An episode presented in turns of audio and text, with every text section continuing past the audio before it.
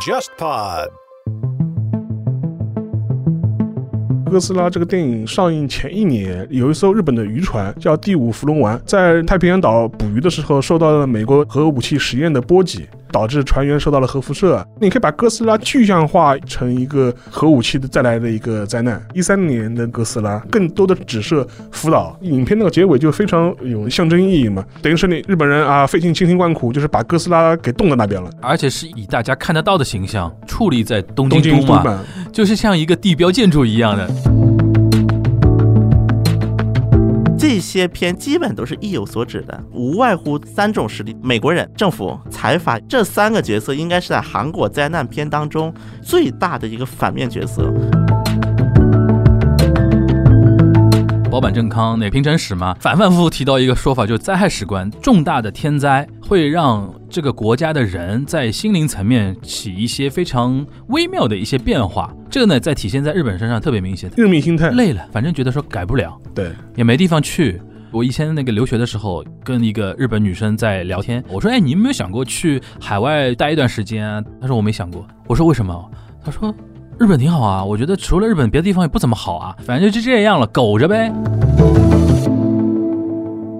大家好，我是樊玉茹，大家好，我是安星。大家好，我是全小新。欢迎收听本周的东亚观察局啊，呃，又到了我们录音的时候了。然后每次都是一次录个几期跟大家放送嘛，对吧？然后在今天这个时间点上，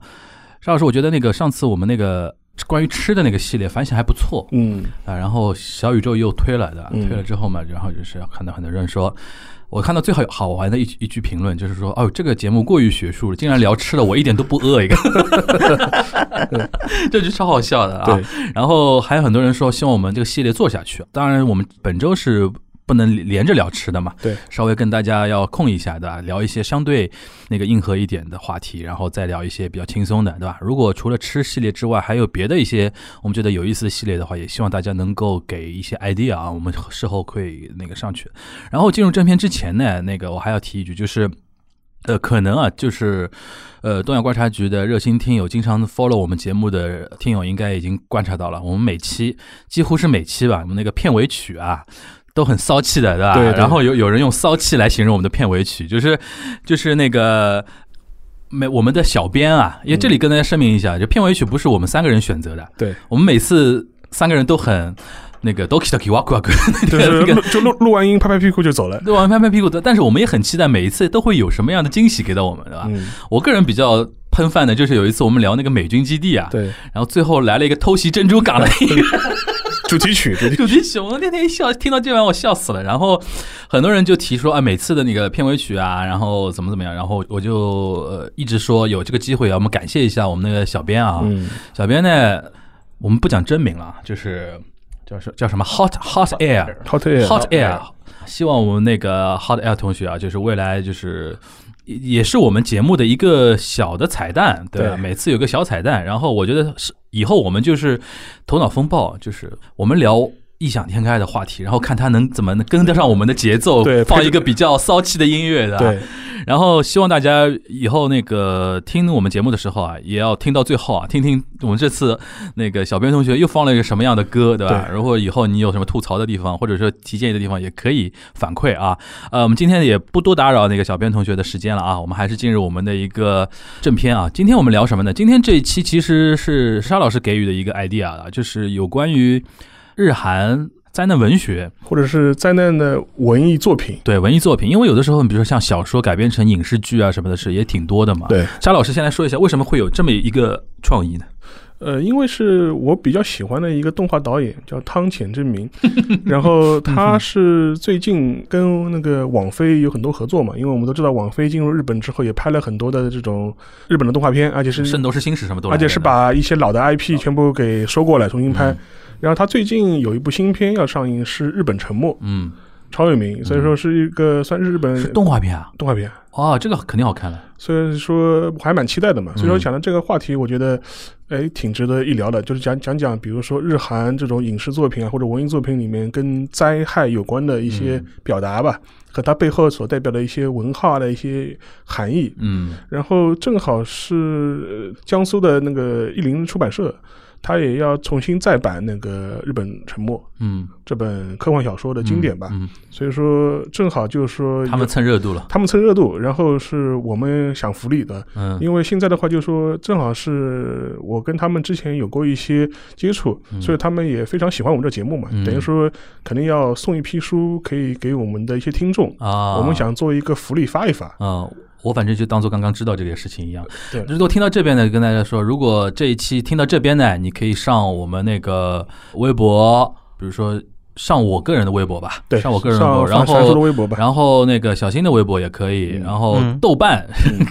豆瓣是要 B B Panda 那个沙老师的那个，我们到时候会放出我们那个福利的放送方法、啊。对，我估计最有可能的就是那个微博抽奖嘛，对微博对抽奖的形式啊，我们大概会有送出几本，大概五六本差不多吧。五六本差不多。啊，到时候采用那个转发抽奖，对对吧？让我们那个东亚观察局小小出优圈，然后希望大家能够踊跃参与啊。然后具体的方法，大家可以等节目上线之后看一下我们的那个微博上面的一些情况，好吧？然后沙老师继续啊，就是因为这日本沉没是一个很老的一个 IP 嘛，对，它最早是小说，对，你觉得汤显证明加日本沉没给你一个感觉是什么感觉？就是网飞为什么会有这种脑洞？我不知道你们看过啊，嗯就是说它之前网飞也翻拍过那个永井豪的《恶魔人嗯嗯》，是非常非常老的这个 IP 嘛，也是嗯七十年代的嗯，对 IP，、对但是翻拍的其实蛮重口味的。啊，是吧？当然，这有可嗯能是跟网飞的它的对评价性质有关系对的的，它可以比那个一般的放送更放飞一点。就是对说，因为它网端，然后有年龄的一个可控的一个平台的。对，然后讲回日本沉没这个 IP，就是它第一部电影是七十年代拍对的，对对对，很老的一个。是一九七三年是第一次拍电影，对，它之后也翻拍过，刚之后拍过，我看我呃拍过印象两次吧，九九年又拍过一次，零六年又拍过一次对，。那个以前 SMAP 那个曹曹简刚曹好建像刚演也演过一版嘛也。演过一版。嗯然后，但比较有意思的是，他每一次的改编嗯好像都会有魔改。然后，一九七三年那个版本相对来说更忠实于它的原著，就最后的结局就等于就是说日本真的成了。嗯，但是零六年那个版本是什么？日本在大海沟放了原子弹，然后就是成功制止了，停停止了呃这的停止了那个沉没的过程这。非常美国化的一个东西了。对对，所以说除了这几个就说是比较正经的改编之外，还出过一些恶搞的改编，就比如嗯说出过一个、一个很非常 B 级片的一个片子，叫什么日日本以外全部沉 默，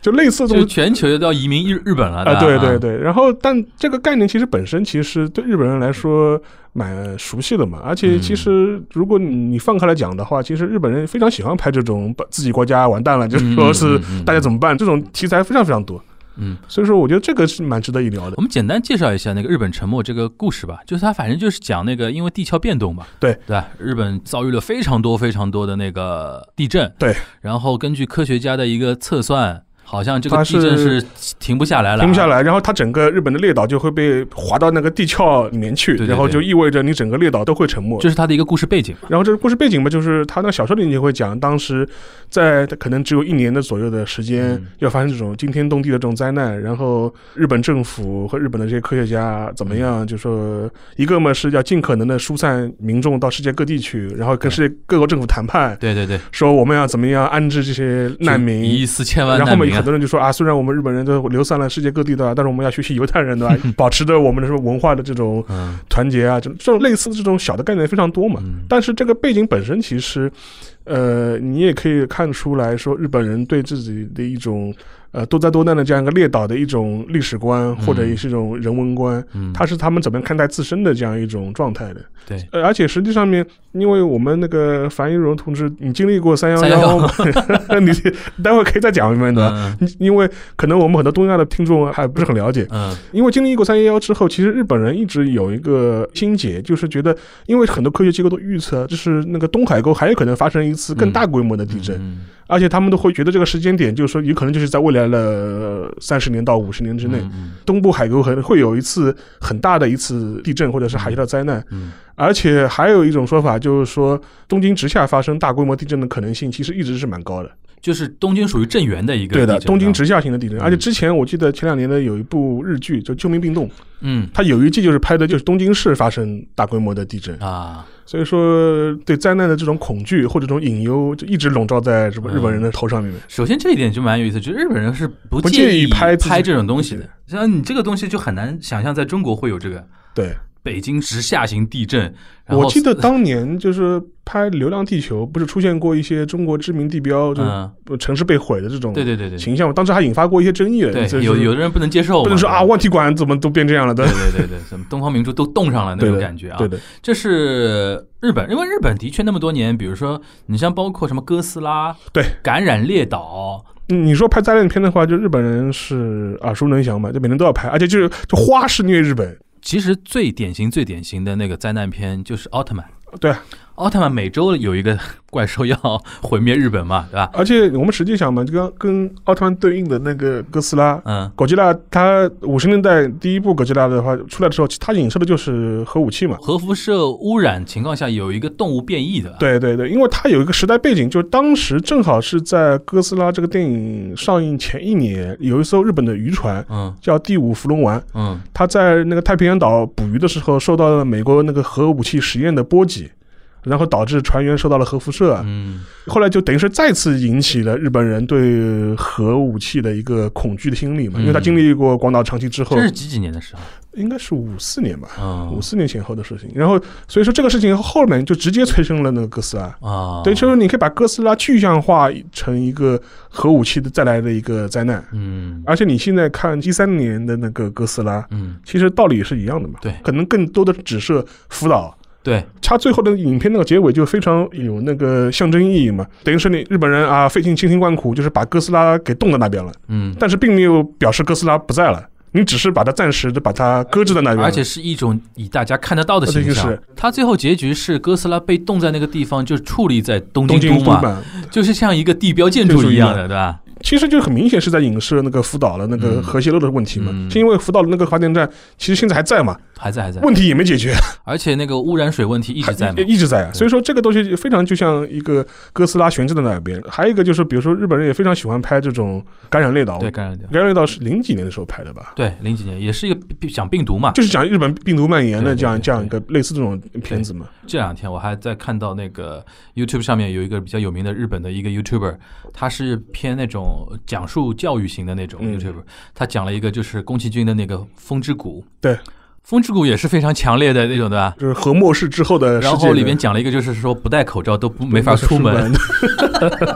他们说原来搞半天宫崎骏老爷子是一个预言家家嗯预的言家嗯预预言言家家啊，就是说到底就是日本对这一块儿他禁忌比较少，还对敢于想、敢于拍、敢于说个这事也情，可能是跟他社会多发灾多展难嘛，发真的展有关系嘛。真的他多灾历他多难历史上这种东西就经历非常多。对，然后那个之前我讲过，因为沙老师的介绍嘛，现在不是翻本书嘛，对，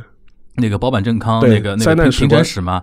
他那本书反反复复提到一个说法，就是灾害史灾害观。史观。他的意思就是说，一个重大的天灾会让这个国家的人在心灵层面起一些非常微妙的一些变化，嗯跟一些后遗症也好嗯或怎么样，这个呢在体现在日本身上特别特别明显。他因为比如说讲平成史的话，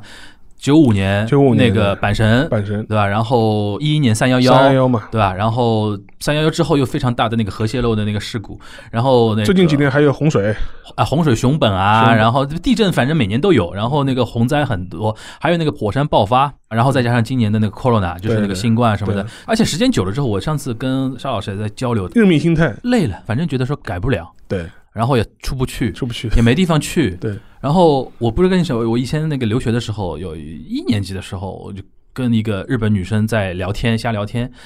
因为我们是以一个留学生身份嘛，对然后我反过去我问她，我说：“哎，你有没有想过去海外去待一段时间啊？待或者说去外面看看啊什么的？”她说：“我没想过。嗯，”我说：“为什么？”她说：“日本挺好啊，对我觉得其其除了日本，别的地方也不怎么好啊。”对，就是他们，而且你想是一个还算大学女生啊，对对就是你可以看得出来，她整个国民的心态就是，哎呦，反正也没地方去，反正就这样了，苟着呗，对对吧？再加上这两天大家知道那个东京那个疫情又上来，对吧？对，东京又得上来，那个群里面经常有人会艾特我，他说：“樊叔你怎么看这个事情？”我说。大家就当没看到。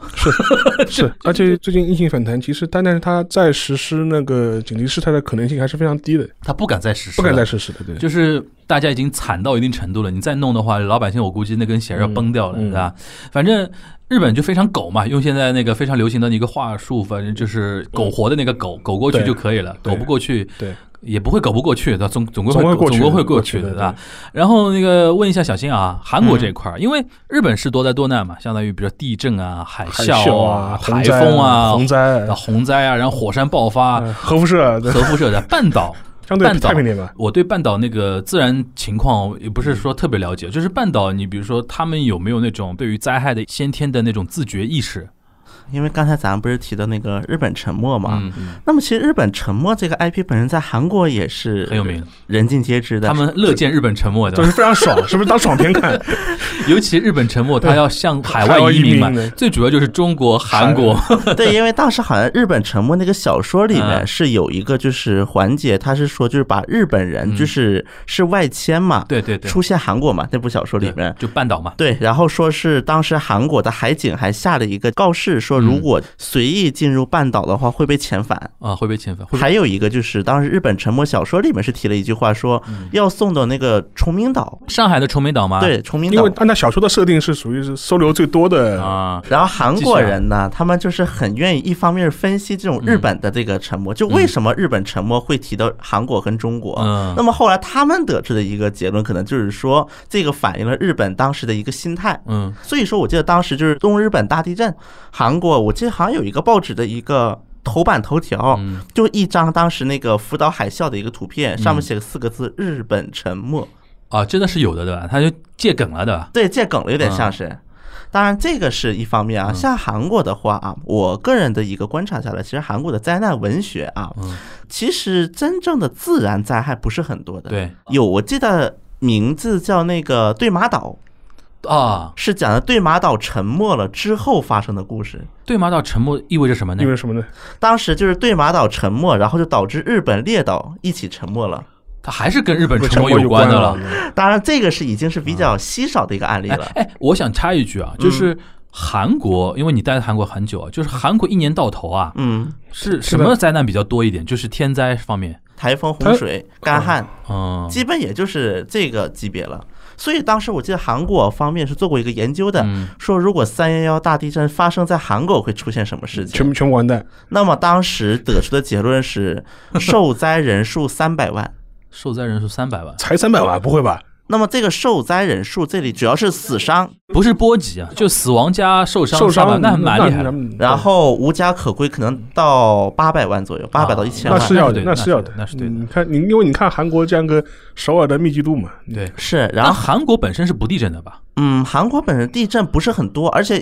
地震都是无感的地震会发韩生。国地震没嘛，有没就有是地震啊北方核试因为韩验国对对呀可能现在对对的，北方核实验，对对，但是我们其实可以观察一下韩国的所谓的就是灾难文学啊。其实韩国的很多灾难文学是这样的，它本来是有一篇文字小说的，嗯但在小说的时候它没有被发扬光大，嗯它被做成了电影或者网漫之后，嗯开始被发扬光大了。嗯那么我举几个例子，嗯第一个例子就是奉俊昊，汉汉江怪物算灾难片吗？汉江怪物是已经算是很早的了。这汉江怪物就是当时是讲驻韩美嗯对军驻。韩美军嘛就，是放了一些就是违禁药物，嗯对然后就是导致汉江出现了怪物嘛。嗯那么汉江怪物，包括在后来有釜山行，釜山行而且我再介绍有代表性的，我个人觉得一个叫流感。嗯嗯嗯，流感其实讲的呢，就是说有一个病毒从国外传进来的，然后呢致死率百分之百，三点二秒传染一个人。然后，而且这个片子的亮点在最后，嗯，韩国国内失控，美军过来扫射，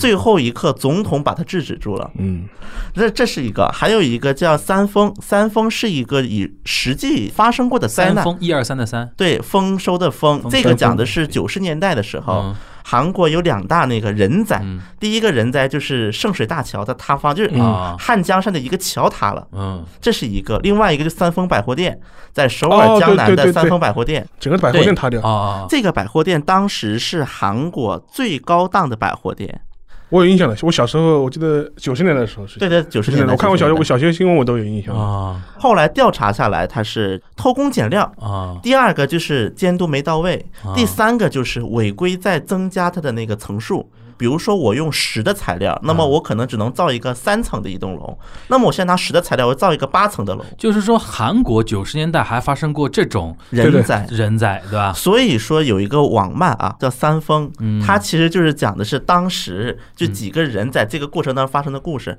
我听下来就是韩国非常多的灾难片其实是跟人祸人祸有关的，对，你看汉江购物人祸吧，对釜山行算是人祸，在《釜山行》这部片子里没有提到病毒怎么来的，对嗯但是我看到它有一个一个路嘛前传，对吧对对对，啊有一个对前传那叫首首尔尔站首尔站，首尔站，那么在首尔站里面，当时是有一个描述的，嗯就首尔站内部是已经在一个混乱的状态了。嗯嗯嗯然后当时没有人把它当回事，因为这个病毒当时死了很多人，只有就是在釜山行最刚开始出现的那个露宿街头那个人，他是唯一一个幸存者，嗯啊，坐火车走了。啊，坐火车进入了列车里面，才出现了釜山行这些故事。其实釜山行它也是个人祸，有一个画面就是讲的是那个韩国的政府，嗯，就是的一个声明嘛，就是韩国的行政部的长官做的一个声明，嗯对说哦国民们这是安全的。对对对对，然后有人就是有分析家就是说这一段很明显是来自于当年李承晚跑路的时候那句话，嗯他不是在那个朝鲜战争期间不是跑路嘛，对就撤退嘛。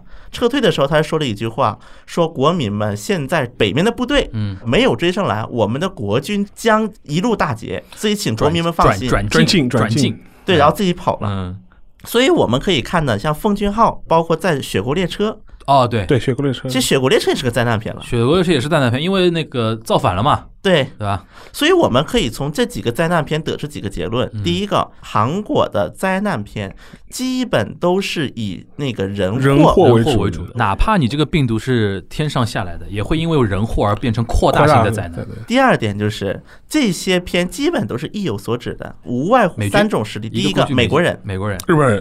人不是不是不是，一个 日是本人只会出现灾难片里面呃，一个是美国人，一个是政府，一个政府，一个北面，不是，有一次我记得录那个《忽左忽右》吧对，当时有一句总结的话，嗯身在中无路，面朝大通江。对对对对对，啊对，我觉得其实他们总体来讲，对于朝鲜正面描写，不能算是正同面，情但描写至少不是负面的。嗯同比较同情相比于美国人，嗯嗯，就是所以我看很多的灾难片都是美国人这种视野，就能美国人能干出来。就你们这帮人能干得出来的，对，这是我觉得代表了至少啊韩国相当一批人的一个思路。嗯朝鲜就是北面啊，嗯那其实是个受害者，就他跟着南面受害了。嗯还有一种就是本来是朝韩内部斗争，然后因为与美国的介入，就变成了一个世界大战。嗯。那你刚才说，比如三个坏人，比如说一个美美国，一对个政府，还有一个什么呢？还有一个就是以财阀也哦好财阀，包括这些所谓的一个恶势力，嗯，因为他们很自私，要赚取利益，这一点在《釜山行》里面是体现最淋漓尽致的。嗯大家应该记得，《釜山行》是有一个人物，嗯是一个大巴公司的一个总经理，应对该对是。对对，那么这个人物，他就是其实代表就是一个财阀，为富不仁，就自私自是利。随时随地可以牺牲别人的性命嘛，对，对吧？所以说这三个角色应该是在韩国灾难片当中一个最大的一个反面角色，而且基本上所有的这些就是灾难片都跟这些人是有关系的。那个，我们因为上次聊《寄生虫》还聊了一点，但是那个聊《釜山行》其实聊的比较少啊。对《釜山行》可以说是近几年那个在东亚各个国家和地区都很火的一部片子了吧？对，相当成功啊，一部电影啊。这个我就想问那个小新啊，你从你的角度来说，嗯《釜山行》会取得那么大的一个成功，它的主要的一个原因在哪里？我觉得首先最最最主要的一个问题是在韩国没有出现过韩国本土的一个高质量的僵尸片，啊，嗯，而且我们可以看，其实《釜山行》的空间很小的，对，对，一个车嘛火车里面雪国列车一样的嘛，比《雪国列车》可能都小，就三四个车厢，其实只有。那个圈内有没有分析过，为什么这部片子就达到这么样的一个高峰呢？这个问题的话，其实真正它怎么能火？它其实火很多还是靠圈外的人，就得去看嘛，大家。嗯，对，所以说，我觉得首先是第一次，可能有一个大导演嗯去尝试做这么一个社会性信息和一个灾难片的一个搭配，嗯而且搭配的还比较不错，嗯，剧情比较紧凑嘛，又对是，对对，啊然后后外加上导演名气又大，然后男主名气也大了，，对，当然还有一个点，嗯因为《釜山行》和《雪国列车》它俩是差不多时间拍的嘛，啊，嗯那么《釜山行》和《雪国列车》在韩国负责销售的那个电影宣公司发宣宣发发叫 CZ，CZ、嗯 CJ 是韩国第一大院线，而且韩国三大院线他们下面都是有自己的宣发公司，嗯而且这三家宣发公司之间是有默契的，嗯就是你出的片我也推，我出的片你也推，嗯因为韩国本来三大院线占了韩国百分之九十几的影院，已经嗯是、可以说是资本的推动。虽然他在骂资本家的无情，但他同时也是依赖了资本的推动。就是同时有两辆跟列车有关关的键电片影子的，而且都偏灾难型的片子在拍。对后，后来其实两个片子表现都还不错嘛，是的，是的，对吧？说回那个《釜山行》啊，就是这次二又出来了嘛，对预告片那个小新看了吧？嗯，看到了。我个人觉得变俗气了，对，就那种你非常熟悉说的讲那种美国那美国套的味道来了，对吧？ Walking Dead 又来了，对啊，你你觉得呢？我觉得，首先韩国他们在就是拍这个片子的过程当中啊，嗯他不得不去意识这个问题的。我觉得，嗯意识就是说国际化的一个问题。对，他是要有所意识的。嗯去片家半岛嘛，嗯，对，半岛那么他其实这个导演是发了一份声明是的，同一个导演对吧？对，同一个导演哦，但是他跟《釜山行》两者不直接连接，啊，等于是一个概念。嗯，但是不直接连接，它小标题叫《釜山行》四年后，讲的就是因为当时在釜山行的时候，釜山不是防住了嘛，对最后一个对座对城对市，那么这个半岛他就讲釜山没有防住，最后啊，就最后釜山还是船了，整个半岛就沦陷了。对。那么这一部片子受到了就是欧美的这个僵尸片啊，我们从预告可以看到对是对影响是比较大的，对，觉得特别熟悉嘛，是就是僵尸控制一切，然后里边有一些幸存者，大家联合起来开始反抗，然后联合起来的那帮人呢，自己形成了自己的一个小世界，对然后小世界里边有很多的这种自己的规则啊，然后怎么样啊，对吧？就这对套东西嘛。不过想想，日本这些年没有拍过什么特别好的僵尸片，这日本人就鬼片好。你说到那个日本奈飞不是出品了那个吗？咒怨啊咒怨咒怨对 剧版，哎，这鬼片应该不算不算灾难片不算的一灾个难范畴啊不算灾，难但是片日本人拍鬼片拍的比较好一点。对，这当然我听下来就说，韩国人的灾难片更多还是跟他社会影射啊、政治影射啊对对对更重一点。就是他没有很纯的那种灾难片，反正而且这一次那个半岛这个片呢嗯，它其实不是一个釜山了，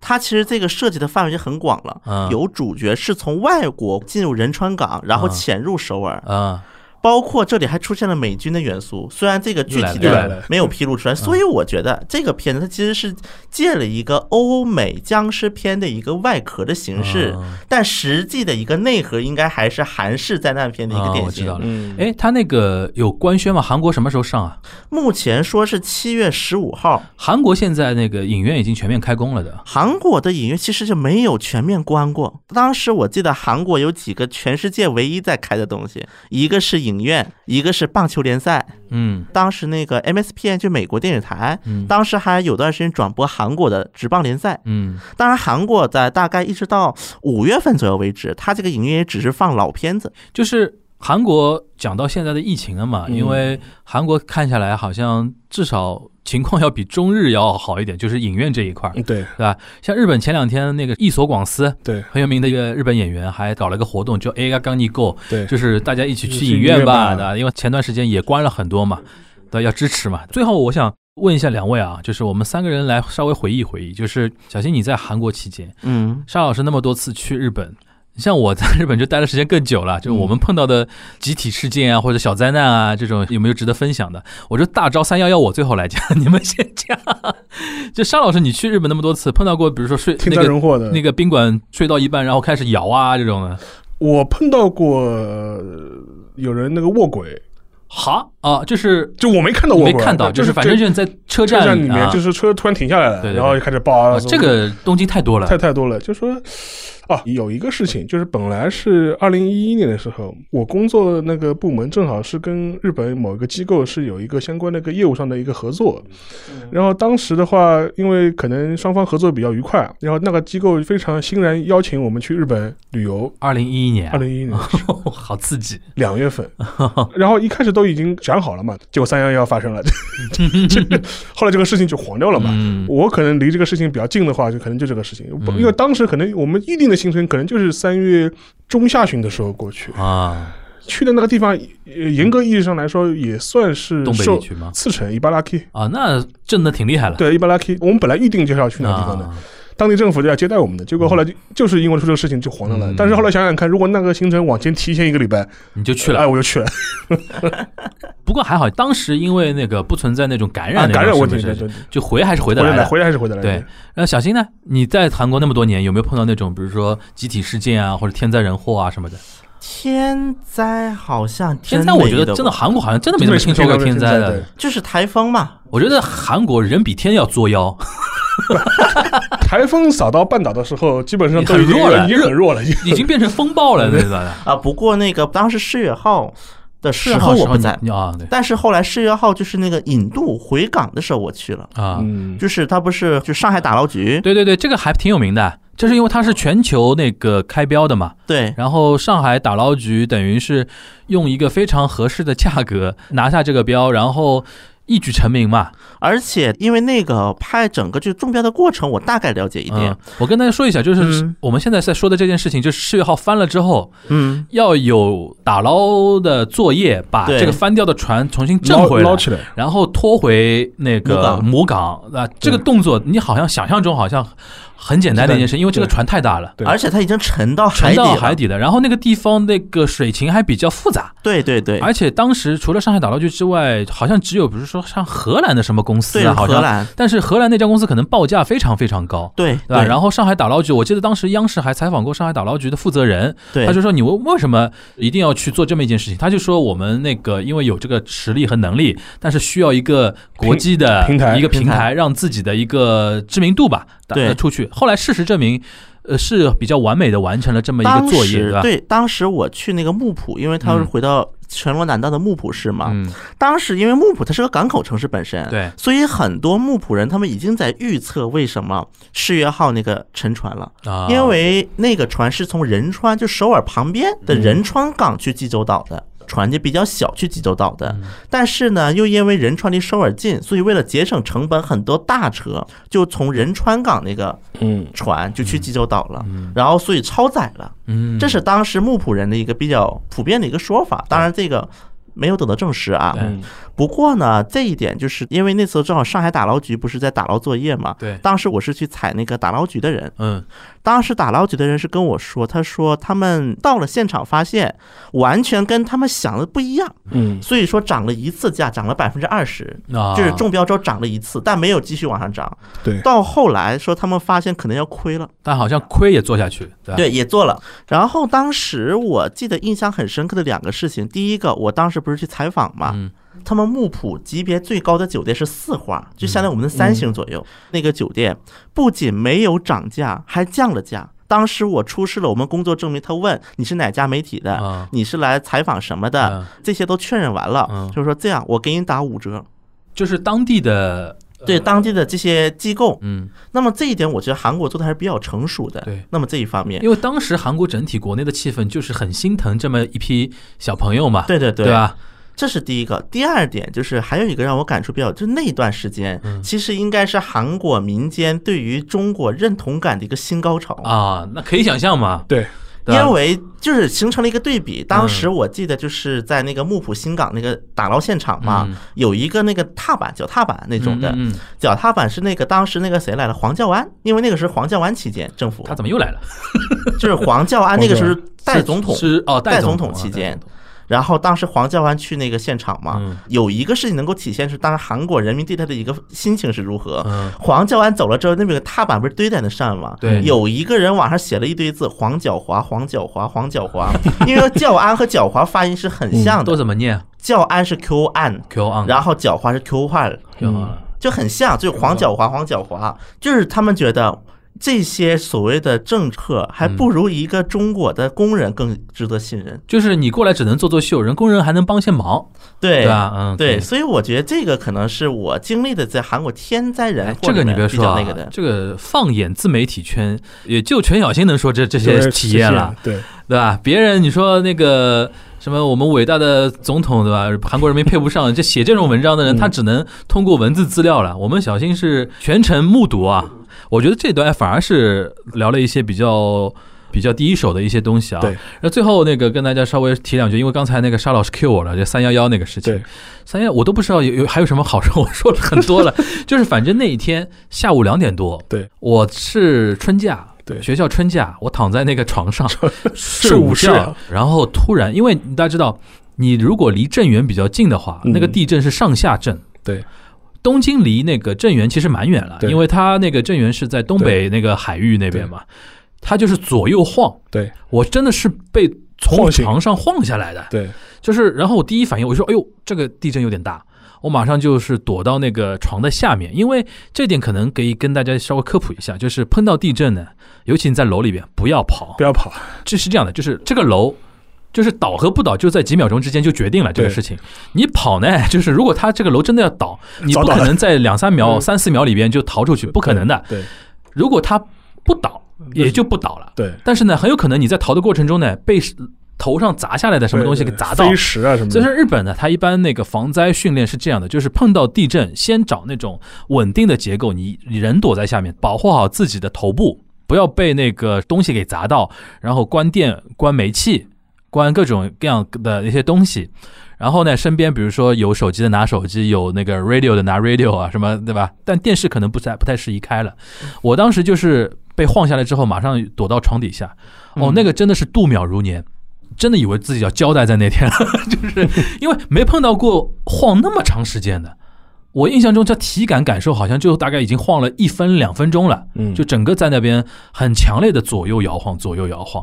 我当时就觉得说，我就怕什么啊，就是上你知道那个金属不是有疲劳的嘛，对对，我怕那个我住的那个公寓楼啊，就金属疲嗯疲劳劳晃太多了，最后因为这个东西而倒。我一度真的很怕这个的。然后呢，就是什么橱柜里边那些东西啊什么的都掉下来啊什么的，当时是非常紧嗯你当时张的。那个 apart 是几层？啊我当时那个住的公寓应该是六七层，但是我住在二层，呃，然后你还有一个就是看你那个公寓的那个年龄有多老，年龄应该是九十年代造的。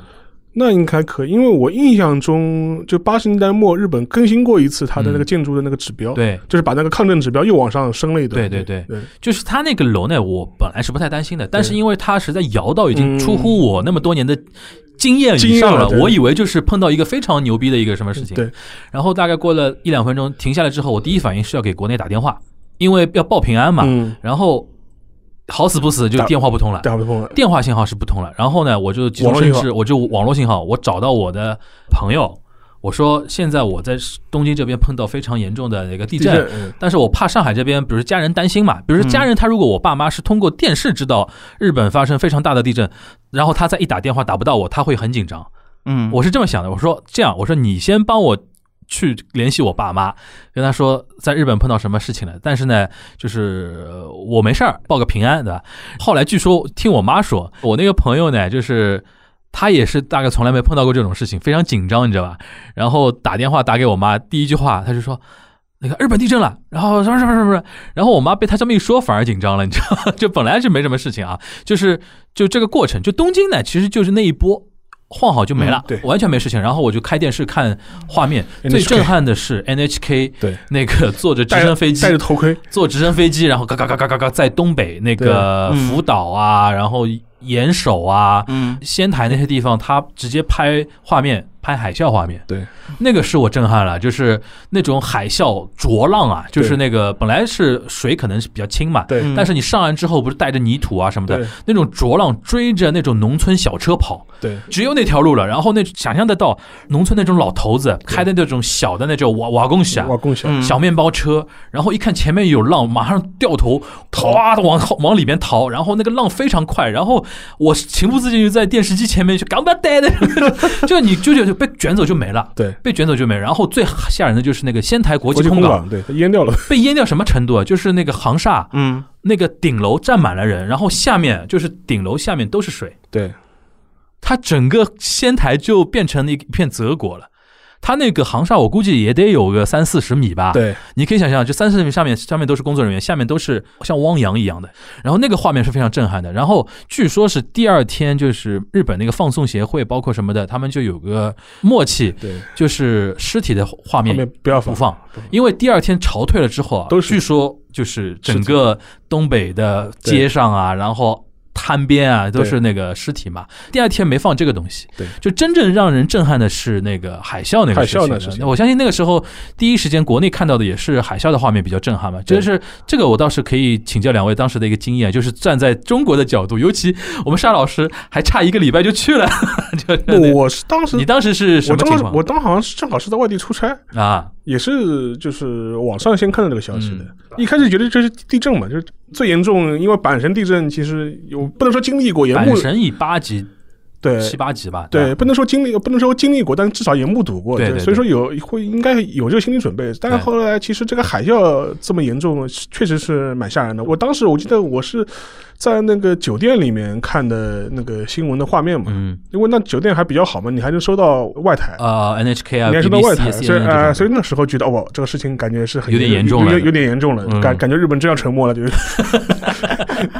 所以说这个印象还是蛮深的。但是嗯另外，当时也有比如说认识的人啊、朋友啊，互就相是报平安。啊，互相报平啊，在日本啊，要不要回来啊？然后机票很贵啊，就是 那个其实回来潮已经是那个福岛那个事情之后了，对基本上我在当下就是地震海啸，我觉得不用回来的。对因为在日本这个很正常嘛对。后来是因为核泄漏之后，国内超紧张。对我爸当时那个气势就是你不回来，我就跟你断绝父子关系那种感觉买了。买买点对烟，对对，买点盐什么的。然后小新还有印象吗？三幺幺，我记得当时一就是一个就是刚才跟你说那个标题，日本沉没，日本沉没了，日本人过来移民了呀。但是当时韩国就是对于这个核泄漏这个嗯梗，哦有点像梗了，就成了一个嗯，就是一直放不下了。对于核泄漏开始，就是韩国国内就一直会有。就是信息的更新，嗯就是说，你看日本的这个核泄漏这些农产品还在流通，哎，韩国国内有核电站吗？有，他他们当时有那种反思啊，就是比如说我们是不是也要把核电站给停了啊什么的？所以说这就是后来文成了一个文在寅的竞选承诺呀啊，说要退核，但是这又遭到右派的攻击嗯，就是很多保守人士啊吧，瞎搞的。就是觉得你韩国的核电技术已经这么先进了，嗯你要放弃核电，你不是相当于纯粹自己作死吗？嗯，对，我觉得核电话题我们到时候也可以讨论一期，因为这样像经历过那个三幺幺之后，嗯对东亚，嗯，包括那个中国台湾地区，有一波那个退核的那个对潮嘛，废核， 对吧？反正我觉得今天这一期嘛，就是非常有意思啊，因为就是在沙老师的 Q 之下，我又强行回忆了一波。 对我到现在眼前还是晕的，我跟你说，想到这个事情 啊，嗯这一期跟大家稍微讲了一讲那个日韩的一个灾难文 学吧，对灾难 IP 的对啊，灾难那种，比如说。文艺作品里边的灾难记忆，对吧对然后感觉上好像就是日本天灾多，韩国人祸祸多，，对韩国人比较能作妖，对吧？对就感觉是这个意思啊。好，进入到本周的 Q&A 环节啊。本周这个问题比较有意思啊，听友是红白眼提问是：请问日韩普通民众对于《流浪地球》这种国产影片怎么看？是完全无感，还是能 get 到其中表现的一些内容？谢谢。这几年啊，中国影片的全球发行的工作有点实质的一些进展。你比如说，在包括那个华人文化旗下的一些发行公司啊什么的，很短就能国际上有所放映。我记得像包括《流浪地球》，就是去年春节那波电影，跟去年那个国庆节的那波电影，很多都在海外就有上映嘛，对吧？嗯然后日韩这边现在也有逐步的有一些上映啊什么的，所以说估计它是指这个意思。 嗯可能看到《流浪地球》在日韩都有放映，对吧？嗯然后想说一个反响吧，一个情况。我先让小新，嗯，就是《流浪地球》在韩国放映这个事情本身你知道吧？首先没放映，没 放映啊，对就是日本放了，对，就是韩国我们可能没放。没放。那《流浪地球》这个 IP 本身，韩国人有人知道吗？首先我要做一个前提啊，嗯首先我们国内的很多电影走出去是不考虑韩国市场的。因为我自己也在国内的一些就是有关的发行公司，有时也会有一些沟通嘛。那么首先，韩国就不是这些很多中国电影海外走出去的一个目标市场，嗯所以说可能很多就不发行了。嗯，第二个发行是怎么发行的？就一个影院，一个场啊馆可能发行一次，对这个我也叫在韩国发行过了。对对对首先，这种情况占绝大多数对，至少占百分之九十以上。对，那么当然了，你说《流浪地球》，韩国肯定也有人看过，包括一些影评嗯，影评界人士还是看过的。那么总体来讲，正负面立场都有嘛。嗯就是比较负面的嘛，就觉得这个还是有一点中国范儿太重了。嗯但是我觉得总体比之前中国往外推的一些电影的评价是高一些的，嗯就是有可圈可点的地方，他们觉得。嗯之前国内也有一些电影，甚至都试着往韩国推广过，嗯战狼二》就这一类的。嗯因为《战狼二》，我觉得这很多点只有中国人能 get 得到。就是所以说，我觉得像《流浪地球》在近现代片里面啊，算是评价还算是可以的。就相相比之下吧，对，而且因为韩国国内的电影市场首先就已经足够了，这对它本国的市场来讲，嗯国内电影加好莱坞嗯已经足够了，已经占百分之九十五以上了。嗯，所以在没有其他国家电影的一个空间了。可能这两年日本的电影还稍微有那么一点烦，比如说《你的名字》，呃，然后，当然，其实，在韩国，中国的文化产品在韩国是有过一段黄金期的，大概九十年代港末。对，那么一方面是港剧，比如包青天，对包括成龙，其对实很多韩国人还是认识的。，哦对。然后张国荣当年活活着的张时国候，荣是的，是对啊的，吧是的，包括张刘德华、张学友对周都润周认识润的。发啊，这吧都认识，对这一代都认识，嗯但是但再仅往限于九零年代了，对，因为后面就是韩国本国的文化产品对开始对逐就渐跟我侵蚀了这们个。九十年代喜欢日本日剧啊，后来韩剧啊，但是你看现在中国顶流的都是国产明星了，对吧？对，就很像了。 OK 其实，那个你像那个《请回答一九九三》还一九九几啊？嗯有一个镜头就是里边在放《英雄本色》嘛，对对对吧？对对对对，这个就看得出来的嘛，对吧？的对的，然后说刘在石能从头到底的把那个《英雄本色》的主题曲给唱出来，嗯而且唱的是粤语哦， 嗯，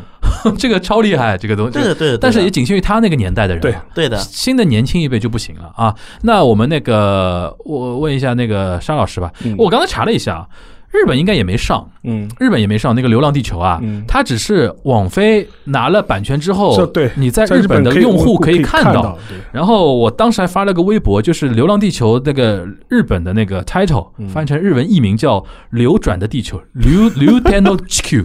流转的地球。我因为我当时我觉得说，我说流转用的不好，味道有点不太一样，对对吧？对，这是一个，就是其实日本。我觉得跟韩国是一样的，就是大家不要被某些讯息讯给息误导误导了就是说上映跟在国内的全面上映两个概念是两个概念两个概，念可能在日本也就一个馆两个馆，对上一上上个几场，对吧对？之前还有一个国内的一个二次元的片子叫什么《罗小黑战记》啊啊什么对的，对对，在日本那边也是很小规模的一个结放果映，新闻给你感觉好像在日本大搞火得了好像在日本这么一个对对对二次元的圣地，对对吧？还能引起一定的人家的讨论，对这是非常重要的。但实际上，应该说啊，我不知道韩国应该怎么定义啊。我觉得日本还是一个文化相对封闭一点，对，也没有那么高度开放啊对。所以说，那个《流浪的地球》也是比较小规模的在那边上。即便是美国的，你想想看，每年的票房冠军都输给柯 南，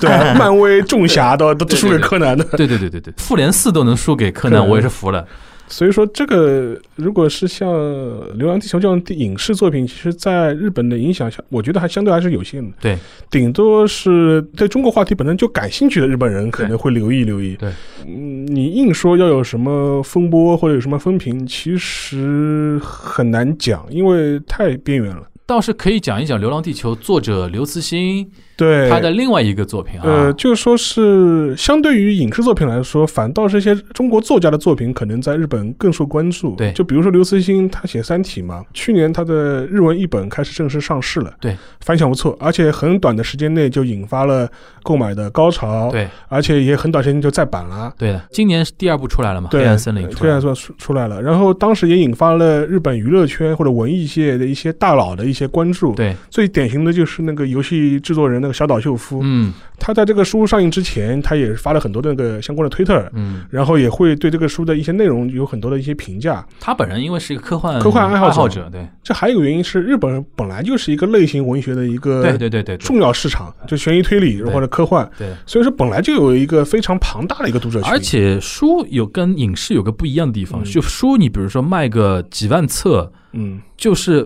best seller 了，对，这影响就很高了，对吧？啊但是是你说几万个人看一部嗯电电影，影嗯真的是激不起什么东西的。然后《三体》它那个日文译本上来之后，也引发了日本的一些主流的媒体关注吧，对对就比如说这《文艺春秋》啊，也发过书评啊，对对对就各个媒体上也有过关注啊。因为一本中国的嗯 SF 就是那个科幻对小说成为 best seller 是不容易的。因为我是在那个实地在东京的书店里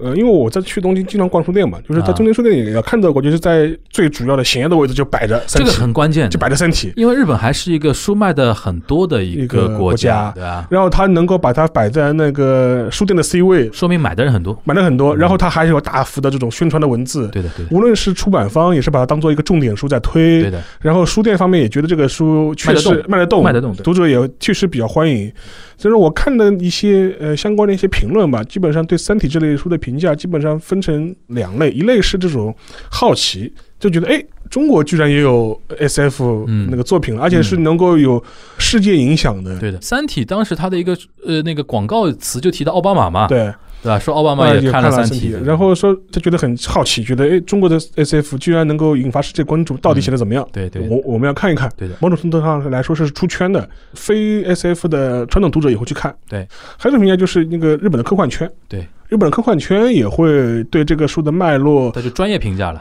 对它背景进行一个梳理。对的，所以说我印象中，就是说去年有一些相关的日本的一些 SF 的专题的类的杂志，嗯，还出过中国科幻的特刊。非常像日本人会做出来啊，的就事是情。我这个刊物，就是他会除了讲那个刘介绍刘慈欣和《三体》之后，他又会把一些中国新一代他认为比较好的 SF 作家，他也做一个引介。对，再梳理一下过去中国有哪啊，这些些作品啊，什么啊像这是叶非永烈这种人也会进去对的，这是非常像日本杂志对爱做的事情对嘛。对就是说，所以说从这个角度来说，呃，倒是在日本的文化圈或者是它的文化市场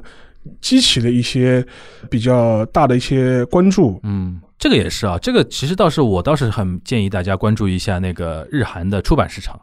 呃，尤其日本，日本还是一个出版业还非常相对兴旺一点的一个蓬地方勃，吧，现在还是相对蓬勃一点的话，对，很多那种中国小众文化可能会从日本出版的这个角度来出圈。哎所以说我从这角度来说，中国文化走出去啊，或者中国人文化进入日本啊，比起影视、音乐，嗯，其实出版或者是类型文学、商业文学，反倒是我觉得可能性更高。对，对对对，我也觉得，就是说到这里啊，嗯就是中国的很多就文化，如果在韩国出圈的话，嗯其实我觉得网漫是一个很好的一个网络方漫画式。的，啊在韩国，网漫这个 IP 是一个成长非常快，对而且能够搭载任何一个故事的一个平台，对对对包括之前三丰对这个网漫。这是一个实际故事对为背景的一个网络漫画对，那它也成了一个网络漫画，而且得到不少人的一个欢迎。对，我觉得这其实是也是一个很好的一个出海方案。嗯我个人有这么一个想法。 行，我觉得其实这个问题呢，最终呢还是深入到一个中国文化如何出海的一个话题啊。其实每一个国家，